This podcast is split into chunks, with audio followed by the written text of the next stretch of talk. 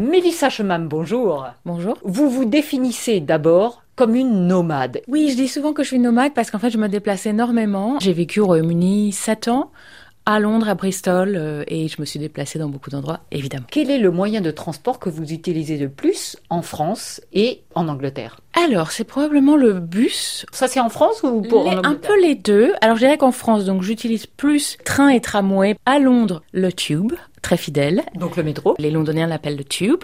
Et donc j'ai vécu plusieurs années à Bristol où là il n'y a pas de métro.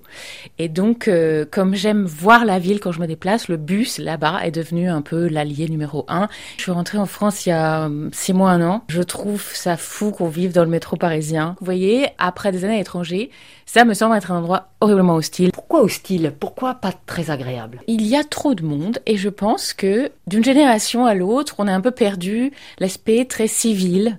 Par exemple, les personnes respectaient d'autres personnes plus âgées. Il y avait moins de, de froideur. Surtout que je suis allée à Madrid et je trouve que c'est un métro exceptionnel. Donc moi qui suis très fan de métro, de, donc de train sous les villes, Paris à côté me semble vraiment plus hostile. Qu'est-ce qui vous plaît en Angleterre? Oh, Tube, c'est un endroit particulier. C'est le plus vieux métro du monde, évidemment.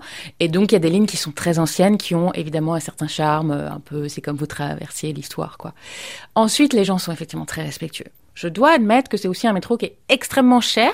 Donc, beaucoup de personnes que je connais qui sont très jeunes m'ont dit, je ne peux pas me le permettre, donc je prends 14 bus, je mets 3 heures. Et effectivement, ça doit trier un peu, peut-être. Et j'ai souvent fait des trajets euh, en Angleterre très longs, en bus. faut savoir que les trains britanniques sont souvent assez polluants, ils sont pas électriques. Et ils marchent au fioul. Grande tradition de train en Angleterre. Hein Et d'ailleurs, ils ont imposé le train dans une grande partie du monde. hein. Moi, j'ai vécu au, donc au Kenya et en Ouganda, et ce sont les trains d'Afrique, voilà, qui ont été construits à la demande des Britanniques. Il n'y a pas vraiment de train à grande vitesse au Royaume-Uni parce que c'est une île, c'est moins grand, donc euh, et puis avoir des choix d'investissement, il y a moins d'investissement dans les transports publics. Est-ce qu'il y a une aventure en transport qui vous est arrivée? Au Canada, j'ai dû changer beaucoup de bus euh, des États-Unis jusqu'à Montréal. J'ai oublié mon ordinateur portable dans la gare de bus Oh, de Montréal. Horrible, je dis, mais quel idiote. Quelques minutes plus tard, une voix appelait. J'avais une miraculeusement fait réparer mon ordinateur. Il y avait mon nom collé dessus. Les gens adorables avaient déposé et on me l'a rendu. Mélissa Chemem, la nomade de Radio France Internationale. Merci infiniment pour tous ces souvenirs. Merci à vous.